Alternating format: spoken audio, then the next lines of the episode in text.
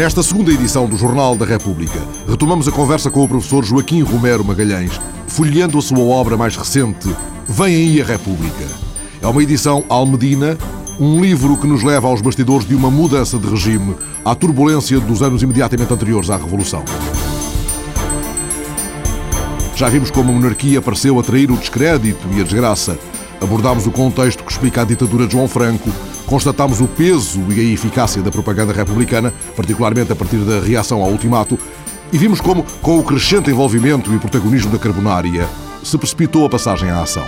É claro que, antes do 5 de outubro de 1910, houve várias tentativas revolucionárias. Por exemplo, a 28 de janeiro de 1908. A Carbonária queria acelerar os acontecimentos, mas o diretório do Partido Republicano não parecia ir à mesma velocidade, professor Joaquim Romero Magalhães. Sobretudo até enquanto no diretório está o Bruno Machado. A partir de 9... É Setúbal, no eh, Congresso de Setúbal. É Setúbal, as coisas, por um voto, por um voto, mas mudam, não é? A mudança do diretório. Entra o Relvas, entra o Camacho, entra o, não sei se o Camacho... Sim. E sai o Costa, o, sai o, o António José de Almeida... O António, o António José de Almeida fica numa posição interessante, não fica no diretório, mas fica na ligação entre o diretório e a Carbonária. E a Carbonária. Mas estes três, pelo menos, vão estar depois no Comitê Civil em, claro, em, no 5 de outubro. Sim, claro, claro. Voltamos a esse, a esse 28 de janeiro. Estava ali tudo preparado. Terá chegado a ter dinheiro da maçonaria brasileira para comprar armas. O que é que acontece? Depois há ali um grupo de ilustres republicanos presos junto ao elevador da Biblioteca Nacional. Sim, que era ali no lar do município. O que é que terá sido o que hoje chamaríamos uma fuga de informação? Alguém bateu com a liga nos dedos, é isso? É provável, é provável que sim, é, porque era uma, uma revolução que tinha muito mais quadros militares do que veio a ter o 5 de outubro. O 5 de outubro. É? O António José Almeida está preso no momento decisivo da... Tá, e isso, isso, isso exaltou muito os populares lisboetas. O António José era uma figura extremamente popular como está o Chagas. Aliás, é, é um, páginas admiráveis de um livro do Chagas. Ele está preso nos Paulistas, ali na, na calçada do Combo, e ninguém lhe diz que o rei foi assassinado, que não houve o regicídio. Mas ele consegue, através dos indícios que vê, uma bandeira a meia haste, uh, o movimento dentro do quartel, começa a, a, imaginar o que é que se está a passar e acerta. E acerta, e acerta. Ele escreve, aliás, uma frase muito estranha. Ele diz que o regicídio paralisou os movimentos de todos, até é os dos republicanos, é até verdade, os nossos. É verdade, é, é, é verdade, é verdade, eh, porque o regicídio não estava previsto. Ou seja, o regicídio é qualquer coisa que só se pode entender, eu pelo menos tenho essa, tomo essa posição, tendo sido uma coisa espontânea, organizada por um grupinho que o executou. Não é uma coisa longamente preparada, e, porque ninguém deu com a língua nos dentes, e uma coisa que tivesse muita gente não era possível esconder, não é? Também não há uma coisa que hoje nós nós eh, conhecemos da vida, das notícias de todos os dias, que é o seguinte: quando há algum atentado, o grupo que procedeu a esse atentado diz fui eu que fiz. Porque quer mostrar o porquê, ao quer que vem, mostrar ao e ao que vem, e a sua importância. Ora, sobre o regicídio não houve nada. E houve uma coisa muito grave porque houve muitos regicídios na época na Europa. Humberto, Perdão, Humberto, Humberto. Houve o rei da Sérvia, houve várias coisas dessas. Agora, os outros países tiveram a sorte de ter uma polícia que soube prender os executantes. E aqui desapareceu o processo? Não, aqui não mataram, para já mataram regicidas, coisa que não aconteceu em mais parte nenhuma. E, e, depois desapareceu o processo. Há duas estranhas singulares cedas ao regicídio, pelo menos. Uma é de que não há qualquer tentativa de derrubo da monarquia associada nada, ao ato. Nada. Não, não fazia parte de um projeto revolucionário. O regicídio é um acontecimento que, como o Chagas diz, perturbou toda a gente, não é? Porque não estava previsto. É uma coisa que sai, sai da. da é uma fuga a regi. E pronto, quer dizer, depois, ainda nesse dia, houve um, uns carbonários que quiseram atuar e o próprio Marino Machado diz: não, para aí. Porque, de facto, a República a ser proclamada com o regicídio era uma coisa de, para o reconhecimento internacional era muito complicado. complicado. É? Outra estranheza, na própria noite do regicídio, são poucos os monárquicos que Nem, vão ao Palácio das Necessidades ao Flório. Isso, isso é dito por Teixeira de Souza. Não estava lá ninguém. Eles não vão, não vão. Os monarcas assustam-se. Dessa vez assustaram-se, não é? E desaparecem, não vão apresentar condolências à, à família real. É uma coisa estranhíssima. É? Estranhíssima. Dom Manuel aceita a admissão de João Franco, poderia porventura ter sido de outro modo, mas não foi. Nomeia Ferreira do Amaral, por sugestão do José Luciano de Castro, o cada vez mais influente José Luciano de Castro, a quem chamam Senhor dos Navegantes, porque ele pontifica na sua casa da, da Rua dos Navegantes. Rua dos Navegantes, que, não, que, eu creio que já não existe a casa. A casa. Uh, e surge um novo conceito de governação, governo de acalmação. acalmação. E a coisa acalma, professor? Acalma, acalma, acalma. Uh, embora uh, houvesse de facto uma repressão violenta no dia das eleições em abril aqui no Largo de São Domingos. Com mortos? Mas, com mortos, 14 mortos e, e bastantes feridos. Apesar disso, o Partido Republicano cresce na sua votação, passa de 4 para 7 deputados. Haverá de eh, duplicar depois em agosto de 1910. Exatamente. Chega aos 14, elegendo também por Beja e por Setúbal. Sim. E depois, em outubro, é a grande vitória nas eleições uh, municipais. Municipais. Ganha Lisboa. Ganha Lisboa e ganha Lisboa com uma lista em que aparecem figuras interessantes, como o, o aristocrata, que tinha sido par do reino, o Anselmo Brancampo Freire, onde aparecem um, um Filipe da Mata e outras pessoas importantes da, do Partido Republicano. E que vão mostrar como se pode gerir com outra qualidade uma Câmara Municipal. Uh, o que vai dar, enfim, indicações interessantes para o futuro, não é? É um exemplo que é dado pelo Partido Republicano numa administração concreta e uma administração tão visível como a da Câmara de Lisboa. E temos, entretanto, um falso rotativismo sem rotativismo. É, é, é e ele não queria, o Dom Manuel nunca quis uh, dissolver o Parlamento. Nem rearrumar a casa. Nem rearrumar a casa. Embora tenha tentado, digamos, alguma lateralizar, digamos, quando avança ou dá sinais de possível entendimento com, com os socialistas. Socialista, precisamente. Aparentemente para roubar eleitorado sim, operário sim, claro aos sim, republicanos. Claro sim, claro Mas foi uma conversa em, em vários episódios. Sim, sim, sobretudo escritos. Eu penso que não terá avançado muito como também ele procura, através de, da chamada do sociólogo do Poinsat, do francês para fazer os relatórios sobre a situação social portuguesa, como também uma outra coisa que é dos últimos dias da monarquia, seja de do verão de 1910, mas que não está bem, eu ainda nunca vi uma coisa estudar sobre isso, que é um Congresso Nacional. Congresso Nacional que se reúne na Cidade de Geografia, onde participa gente, onde não se discute política, mas se vai discutir o país. Mas, eh, como digo, há indicações interessantes sobre isso que não Uma espécie de preocupação de um grande diagnóstico. Exato, exatamente. Uh, e, mas este desgraçado rei, último, sobra para ele também a questão dos adiantamentos, de novo, já inexplicavelmente. Não, uh... não, não é tão inexplicável como isso, é porque não estava resolvido. e era preciso resolver, não é? E o Ferreira do Amaral faz outra vez a proposta, sabendo que era preciso eh, enfrentar de situações de algum desconforto, vamos lá. E, vai fazê-lo, vai avançar com uma, uma proposta que era interessante, não é? Que era entregar aquilo a uma, uma comissão de, de, de peritos, de técnicos, não é? Que não tivesse implicações políticas. É claro que o Brito Camacho estava no Parlamento e diz: não, não, vamos agora também uma de políticos. Bom, e a partir do... Os republicanos cavalgam esta nova oportunidade de fazer um comício impressionante em Lisboa. Enorme, enorme, coisas enormes. A luta é impressionante, a luta, eu creio que é um dos outros deputados, que é o, o doutor uh, João Menezes, que é a figura central, porque ele depois vai ser diretor-geral da estatística, e, portanto, que é o homem que escreve tudo aquilo, que esmiuça todas aquelas verbas, todos aqueles gastos, com, sei lá, com as cocheiras, com o os automóveis, com tudo e mais alguma coisa, e portanto eh, vai se apurando e vai, vai se mantendo em lume, eh, não é tão brando como isso, que é um lume vivo, que se vai mantendo a, a questão dos É como se a monarquia fizesse os seus novos fora nada, quase é nada.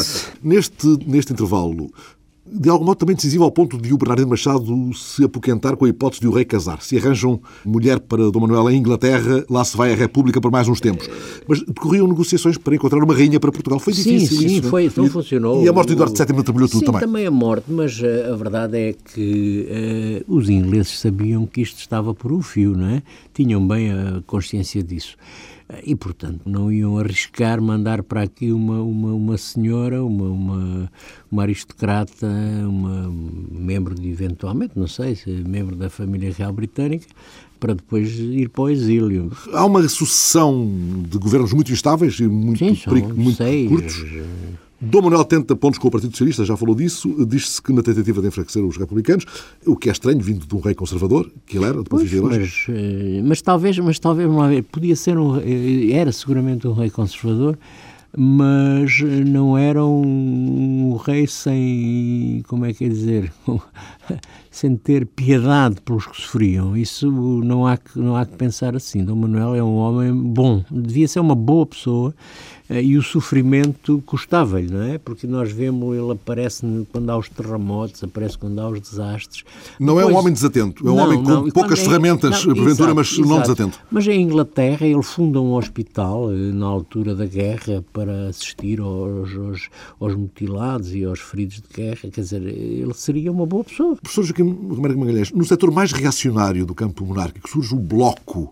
Mas não é só reacionário, é, é basicamente reacionário, mas agrega-se tudo aquilo que era contra o Teixeira de Sousa. O Teixeira de Sousa, aliás, acusa-os de quererem enfraquecer o rei. Sim, sim, sim, acusa-os porque, bem, é fácil de perceber, porque o Teixeira de Sousa representa uma tentativa, vamos lá, à esquerda do regime para salvá-lo.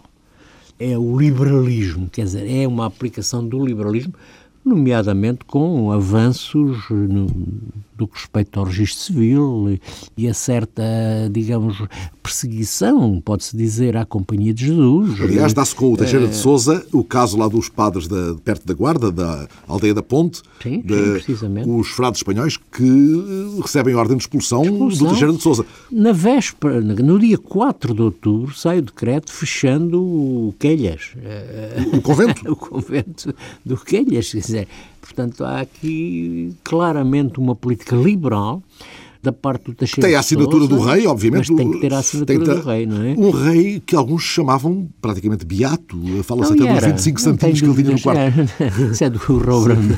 Outro dia alguém perguntou, porque tu dizes? Não, não, quem diz é o Rô Brandão. De facto, o Iga que o tio perguntava, mas isto é rei ou é sacristão? O Arreda, não é? O famoso condestável, pouco marcial, Dom Afonso Henriques. O arredo era o grito que ele dava para se afastarem os para- populares quando o carro vinha lá Isso. pela rampa abaixo, sem travões. Isso. Descia as escadas da ajuda de automóvel. não É? É uma figura, uma figura típica da, da Lisboa. Mas esse era o Infante do- do Afonso, período. não é? O Infante Afonso, Sim. que é o herdeiro. Que é o herdeiro, é o dúvida, sim, herdeiro sim. durante este período.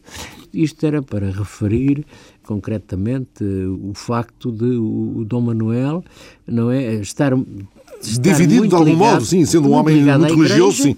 E ter que assinar determinado tipo de propostas do Teixeira de Sousa.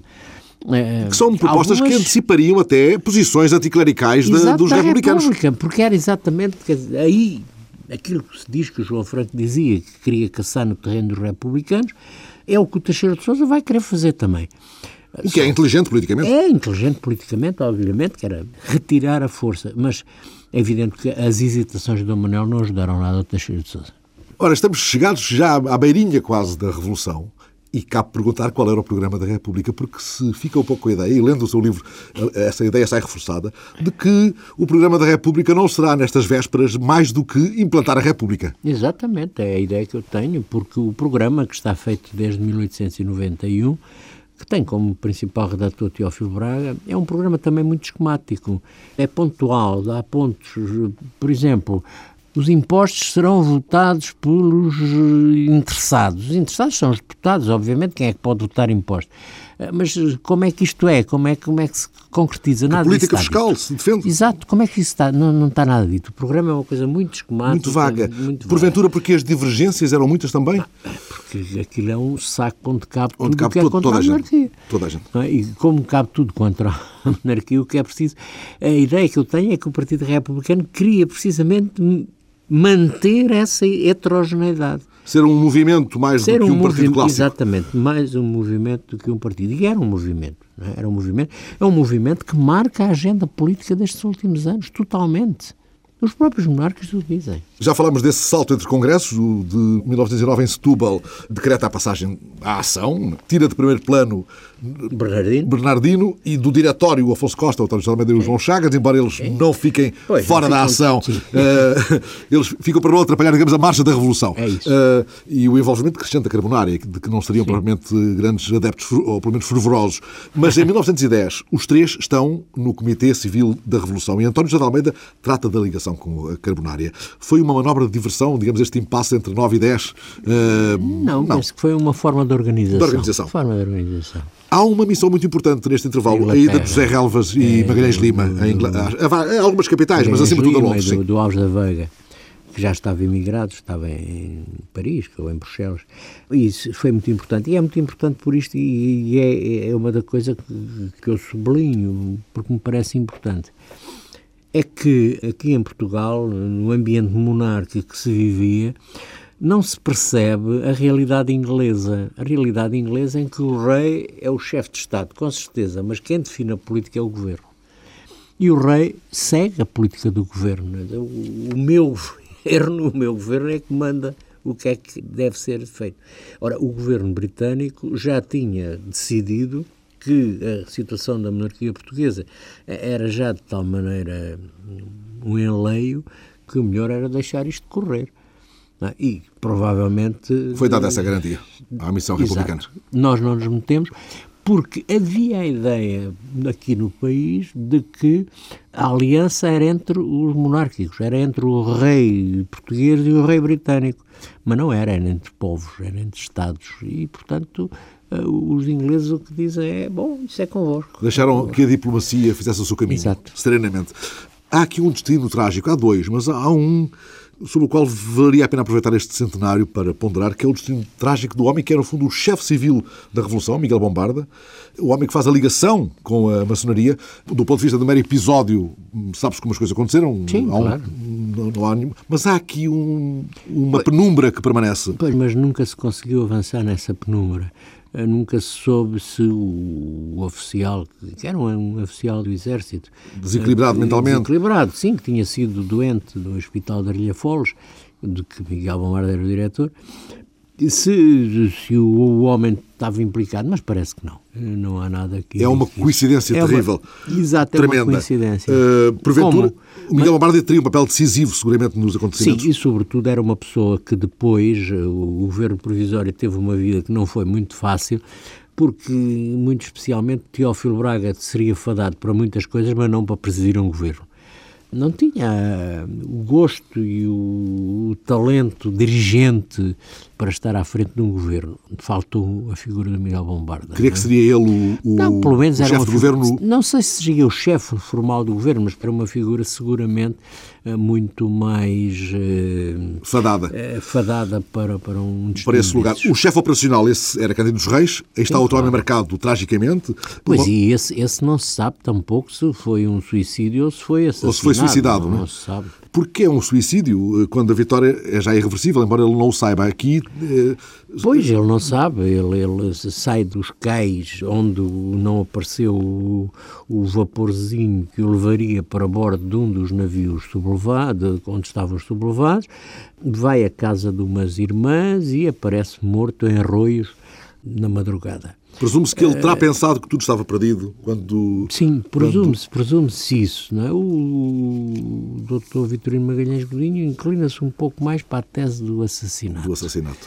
Ora, algumas horas depois, o Adamastor bombardeia o Palácio das Necessidades, que era, enfim, o palácio onde vivia o rei, e o rei perguntará a alguém nessa altura, e alguém responderá, o rei reza.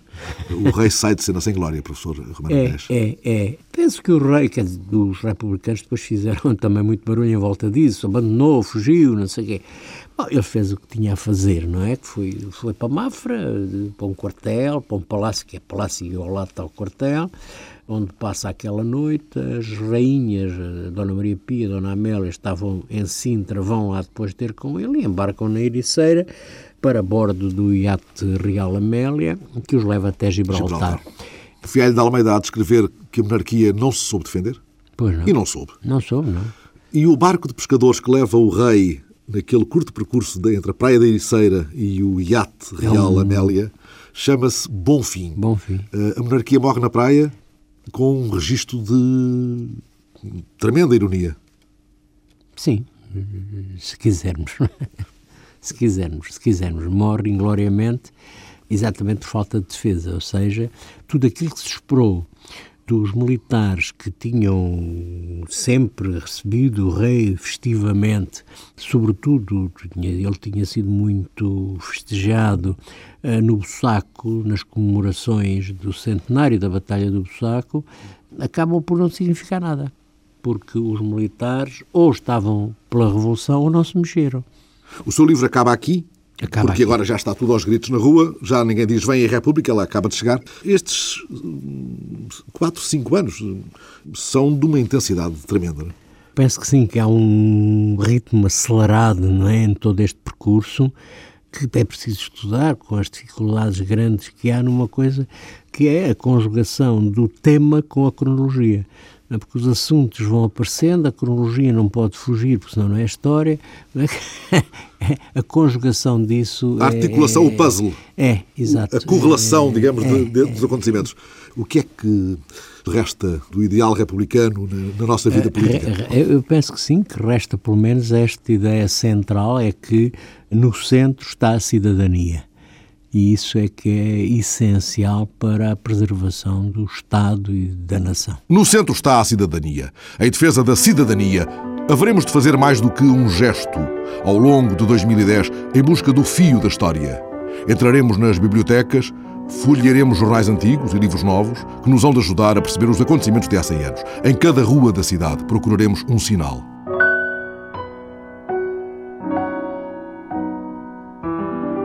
Numa cidade como Lisboa, quantas marcas permanecem e nos desafiam a que as interpretemos?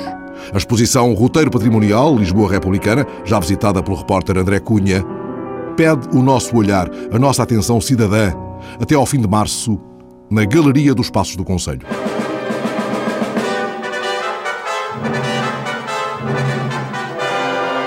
Nos primeiros dias de outubro de 1910, eclodia em Lisboa a revolta republicana. A República é mais velha do que a televisão. Este grupo de reformados da freguesia da Lapa também, por isso eles preferem a guia de serviço em vez do filme que passa ali no átrio dos Passos do Conselho. Pela boa disposição, o primeiro plano desta visita fica depressa em Elizabeth Rocha. Antes de mais, bom dia. Ainda nem sequer bom dia disse, olha-me olha que coisa, não é? Realmente estou a ser muito mal educada. Estou quase a levar aqui um tal-tal. Antes do tiro de partida para a Galeria dos 100 Lugares da Lisboa Republicana, Elizabeth quer contar algumas das histórias que semearam a revolução ali nos arredores da Câmara Municipal. Vou fazer aqui um contextozinho, isto não vai ser só a exposição, mas também aqui o Espaço Conselho, uh, aqui também o elevador onde foi o golpe de Estado feito quanto ao governo de João Franco e depois viemos aqui. Então sim, falar da República. Para chegarmos ao 5 de outubro, Elizabeth puxa a fita do tempo para o início de 1908. O elevador de Santa Justa tinha vários irmãos nos céus de Lisboa.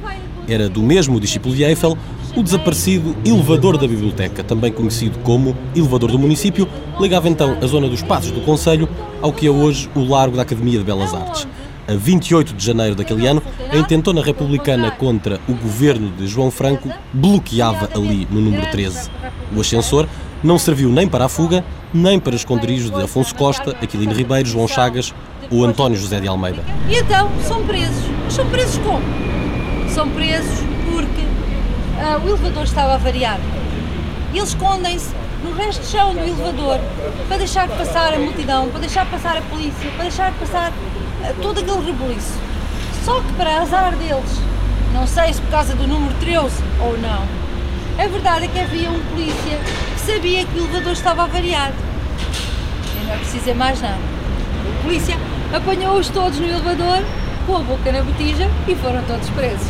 Daí ficou conhecido então o caso do elevador do município por causa deste, deste episódio, não é?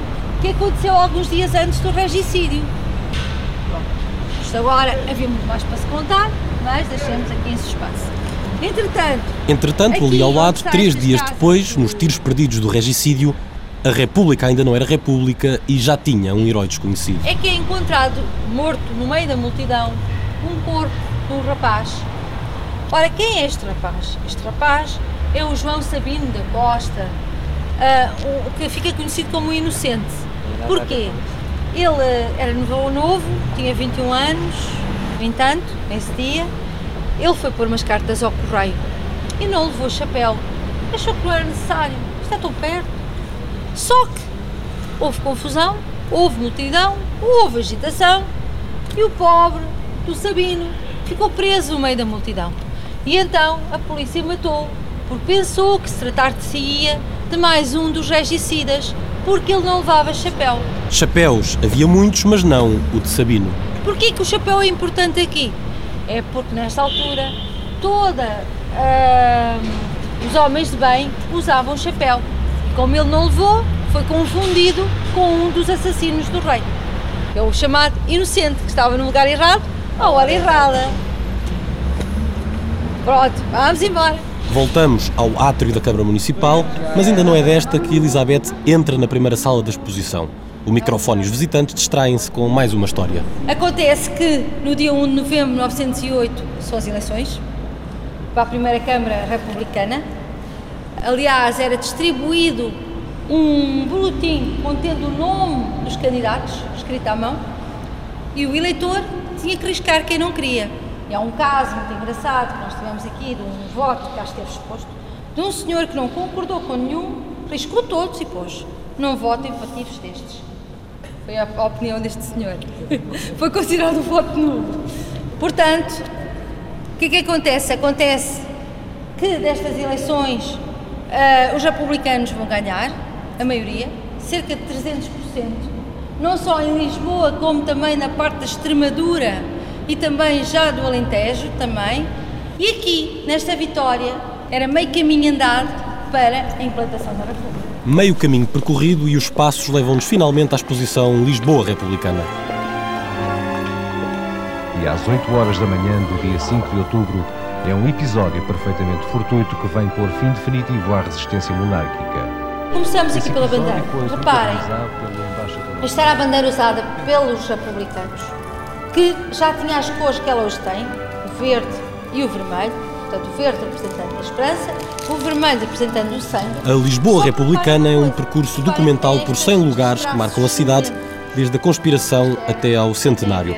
Álvaro de Matos, coordenador da Hemeroteca Municipal, foi um dos organizadores deste mapa, ou melhor, destes cinco mapas, que se sobrepõem nas ruas da capital, uns em cima dos outros. É um, um roteiro, um roteiro patrimonial que tem, tem dentro de si cinco uh, roteiros. Vamos a eles, um a um. Este primeiro roteiro, da Conspiração ao 5 de Outubro, no fundo é o roteiro fundador do próprio uh, roteiro patrimonial. E aqui estão todos os passos relacionados com a conspiração, com o desenvolvimento e com a implantação da República. Da conspiração no Grêmio Lusitano à bandeira desfraldada na varanda dos Passos do Conselho, o princípio e o fim do primeiro percurso. O segundo mapa desta exposição Lisboa Republicana tem como legenda associativismo, educação e habitação. Porquê este roteiro? Bom, são áreas de intervenção muito republicanas, quer dizer, o próprio associativismo, os centros republicanos eram, foram fundamentais na própria estruturação do republicanismo, na sua divulgação, na sua propaganda. Depois, a educação, outra bandeira do republicanismo, as escolas. Vejam, por exemplo, aqui nesta fotografia, temos Jardim Escola João de Deus como local que vai surgir para instruir a população. Temos aqui, portanto, a Universidade de Lisboa. E depois a ideia da habitação. Os bairros operários, por exemplo, o bairro Grandela, também uma outra bandeira do republicanismo. Depois temos um terceiro roteiro relacionado com o cotidiano da cidade. É um roteiro muito interessante, eh, é um roteiro que tem a ver com a vivência da cidade, tem a ver com, com, com o espaço público, tem a ver com, com o comércio. Surge uma emancipação com da mulher. As mulheres deixam de estar tão vestidas e começam a abrir mais o seu modo de vestir. Parece a época dos exageros, como estão a ver. E surgem então muitas festas nas redações de jornais, onde as pessoas procuram viver ao máximo. Ao máximo.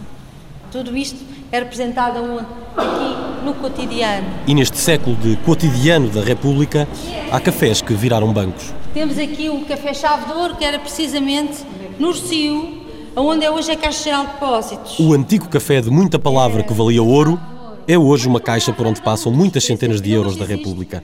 Falta ainda o quarto percurso desta exposição Lisboa Republicana, chama-se Memória e inclui muitas das alterações à toponímia da cidade. Quem não gostava de voltar a pisar a calçada da Rua do Mundo? O roteiro da memória inclui também bibliotecas, museus e cemitérios. Estamos mesmo a chegar ao fim. Cá temos o quinto itinerário, que é a arte pública. Outra bandeira republicana, isto é, retirar a arte dos gabinetes, dos museus, das bibliotecas e torná-la um fenómeno de massas. E assim ficam nestas cinco Lisboas 99 lugares republicanos. A exposição deixa o emblemático número 100 como um desafio aos artistas. A resposta chega quando for conhecido o objeto artístico que ganhar o concurso que está a decorrer. A peça vencedora é a chave de ouro que, a partir do próximo 5 de outubro, vai fechar este mapa da Lisboa que nos diz a República passou por aqui.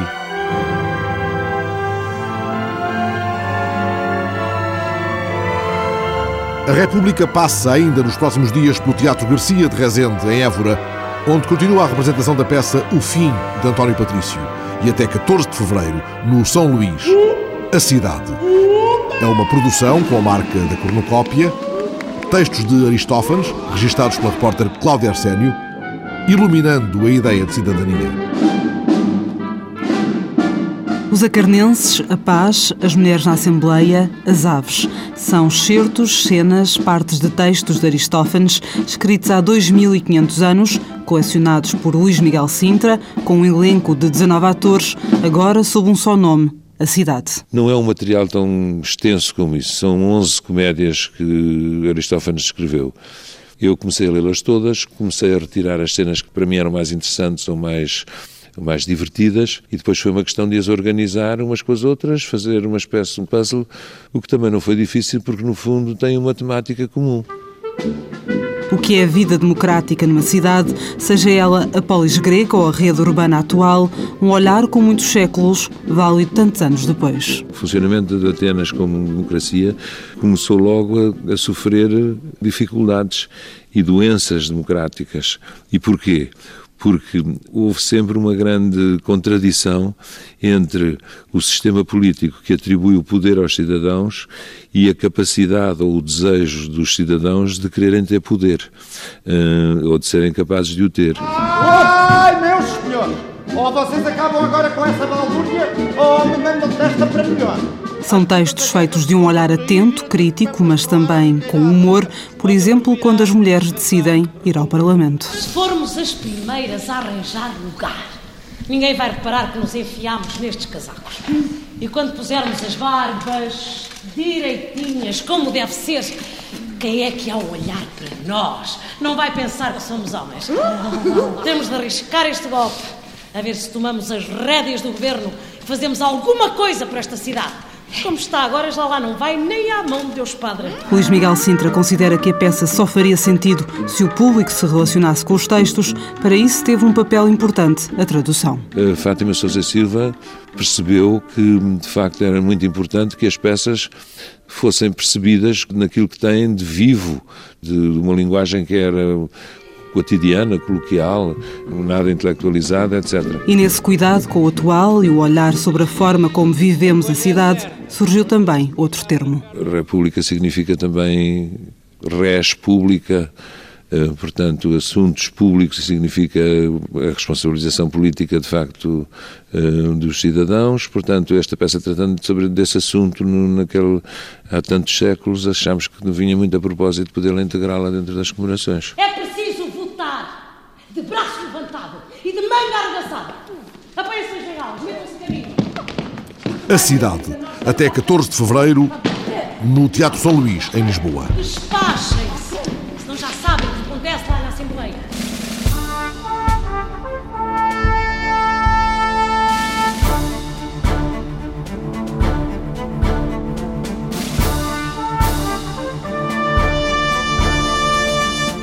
A 31 de janeiro, na antiga cadeia da Relação do Porto, inaugura a grande exposição Resistência, Lutar pela Liberdade, da alternativa republicana à resistência à ditadura.